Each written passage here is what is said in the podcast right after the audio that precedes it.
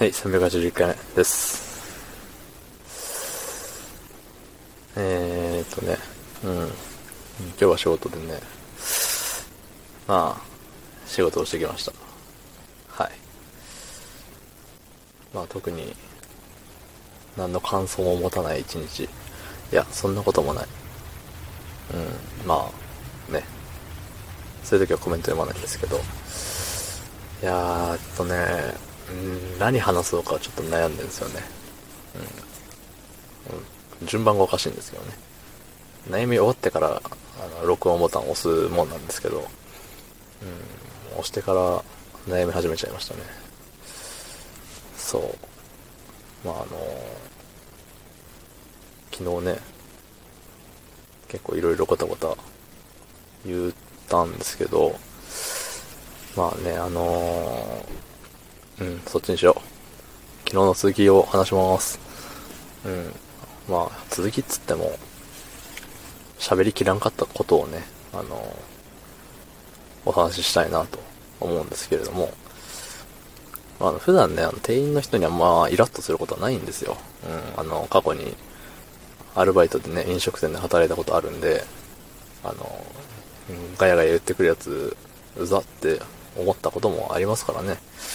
そう。そういうの見たり、あとはまあ普通にね、あの、客として飲食店なりね、どっか店員さんがいるところに行って、その店員さんに対してブチ切れてるやつを見て、うわーって思ってみたりね。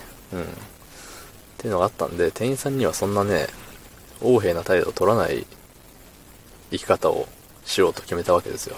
うん。なんかかっこ悪いじゃないですか。そう。ただね、なんか昨日の一件があってからね、まあ寝る前に結構考えまして、なんかそう、怒、あの、ブチ切れてる人たちが100悪いわけでもないんじゃねえかっていう。まあもちろん100悪いわけじゃないんですけどね、その、怒る原因が何かしらあって、それに怒ってるわけで、まあその怒り方がね、まあ多少過剰な部分があるんだろうなとは思うんですけど、そう。だからなんか、例えば、注文した商品がまだ来ない。で、めっちゃ切れるとか、怒鳴ってるとかね。うん、それはまあ過剰かなとは思うんですけど、それを指摘した時のね、店員さんの態度が、ね、すこぶる悪ければ、それは怒鳴ったりも、そこまでね、その怒りのボルテージが上がったりはするよなと、思うわけですよ。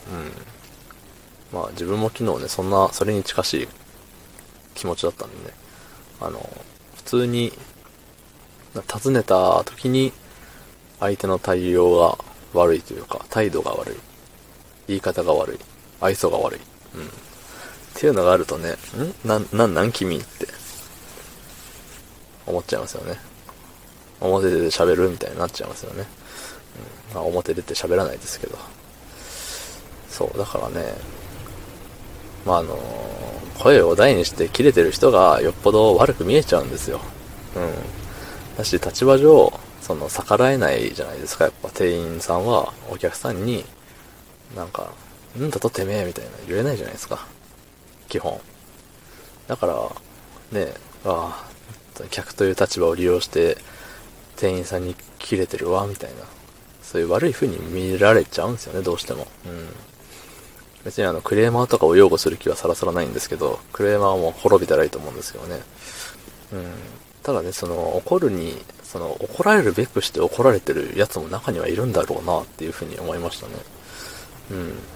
うん。だいぶ前にあの、某、ハンバーグ、ハンバーグとご飯一緒のプレートに乗ってる系ハンバーグ屋さん。で、ご飯食べてる時に、なんか閉店間際に行ったことがあって、うん、したらレジでなんか、学生っぽいね、男がね、ずーっとこっち見よるんですよ。何見とんじゃいって思いながら、その、しかも見るだけじゃなく、あの、机で指なんかカンカンカンカンしながら、まだ帰んないかなみたいな感じでね、見とるわけですよ。あクソデブコラーみたいな、思って。まあ何も言、ね、言わないですけどね。うん。だからね、そういう時にもう、あの、初めて、あれ、ホームページで電話番号を探して、電話しましたもんね。あの、時間外だったから繋がらなかったですけど、繋がらず寝たらもう、大して、あの、怒りは残ってなかったんで、次の日に電話することもなかったんですけど、そう、電話番号をわざわざ調べてまで、文句を言いたくなるっていうことをね、一回感じたことがありますね。うん。